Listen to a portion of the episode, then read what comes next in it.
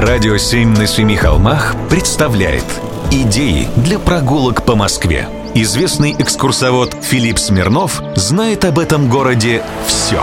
Прогулки со Смирновым. Здравствуйте, с вами Смирнов Филипп. Сегодня приглашаю прогуляться на пруды. Самые известные в Москве – чистые и патриаршие. Очень часто их между собой путают. Так я распутаю. Когда-то в Москве было такое место – Козье болото.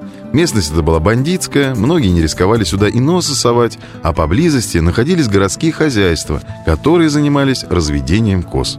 Отсюда и название «Козье болото». Шерсть и молоко к царскому двору поставляли. Чтобы облагородить местность и криминальный элемент отсюда удалить, решено было построить тут резиденцию патриарха. Звали его Гермоген. Он очень любил рыбу, и потому было решено выкопать три пруда, завести и выращивать рыбу для патриаршего и царского стола.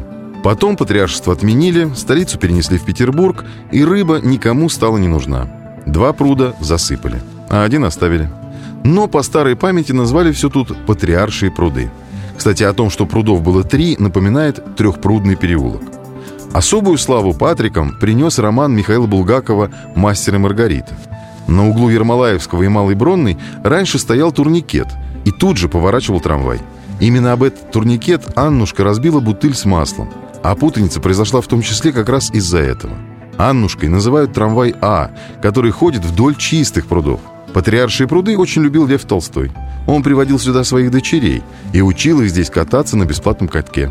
Летом тут устраивали катание на лодках. Посредине пруда жили две пары лебедей, которые были весьма откормленные. А еще в сети можно найти кадры патриаршего пруда без воды. Некоторое время назад пруд чистили и углубляли, а также укрепляли дно. Выглядело все это очень странно.